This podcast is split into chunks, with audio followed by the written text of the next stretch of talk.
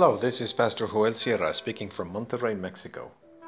Thank you very much for listening to this brief devotional reflection, and may the Lord be with you today and always.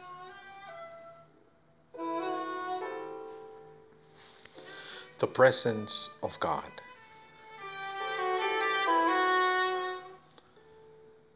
Listen to the book of Exodus, chapter 33, verses 12 to 14 in the New International Version. Moses said to the Lord, You have been telling me, lead these people, but you have not let me know whom you will send with me. You have said, I know you by name, and you have found favor with me. If you are pleased with me, teach me your way so I can so I may know you and continue to find favor with you. Remember that this nation is your people.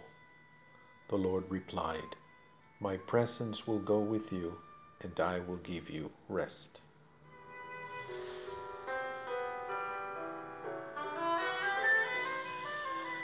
In this brief moment of prayer, let's try to be at peace. With each breath, let us think of the goodness of God. Let's try to take a deep breath Let's look for a beautiful detail, a color, a flower, a shape, a horizon. Let us be silent to listen carefully. The noise of the street, a bird, the water from a fountain, music in the distance.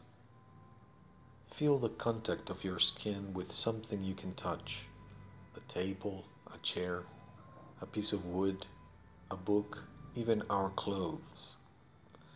This exercise places us where we are. Begin with in this being in this place and in this moment is a unique experience. By the Holy Spirit, God is also here with us, and we must be aware of this constant presence by our side.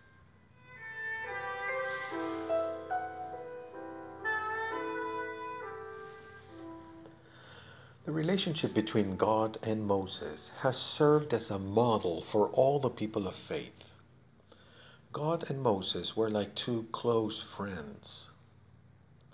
Their conversations in the books of the Pentateuch offer us some clues in trying to understand our own interaction with God. This conversation between God and Moses occurred just after the people of Israel made a concrete material idol for themselves in order to make sacrifices to it and celebrate a festival. They cast their gold jewelry and made a calf to have a concrete image of a divinity made by themselves they made a god in their image and likeness, precisely while Moses was talking to God and receiving the Ten Commandments. People became nervous and began to have doubts. Where did Moses go? Will we see him again? And where is God? We need a God that we can see and touch. So let's make our, our a God. Obviously, this provoked the anger of God, who is slow to anger. God shared with Moses the idea of starting over a new people from the family of Moses alone. But Moses was very brave and talked to God Lord, they are not just my people, rather, they are your people. You promised to be with us, with all of us. And you have told me that you will be with me and you will guide me to be able to lead this people.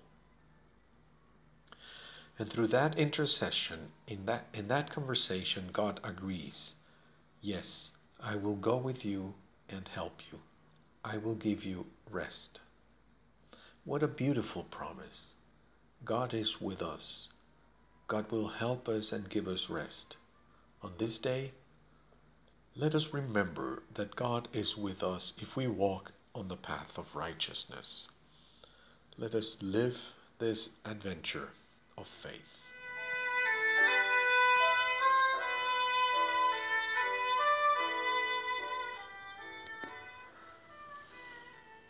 Let's pray together. God, thank you for being with us and helping us. If we go through worry or loneliness, help us remember that you are with us all the time, in calm, in anxiety, in joy, in our precautions to take care of each other, in our decisions, and also in our times of recreation. Amen.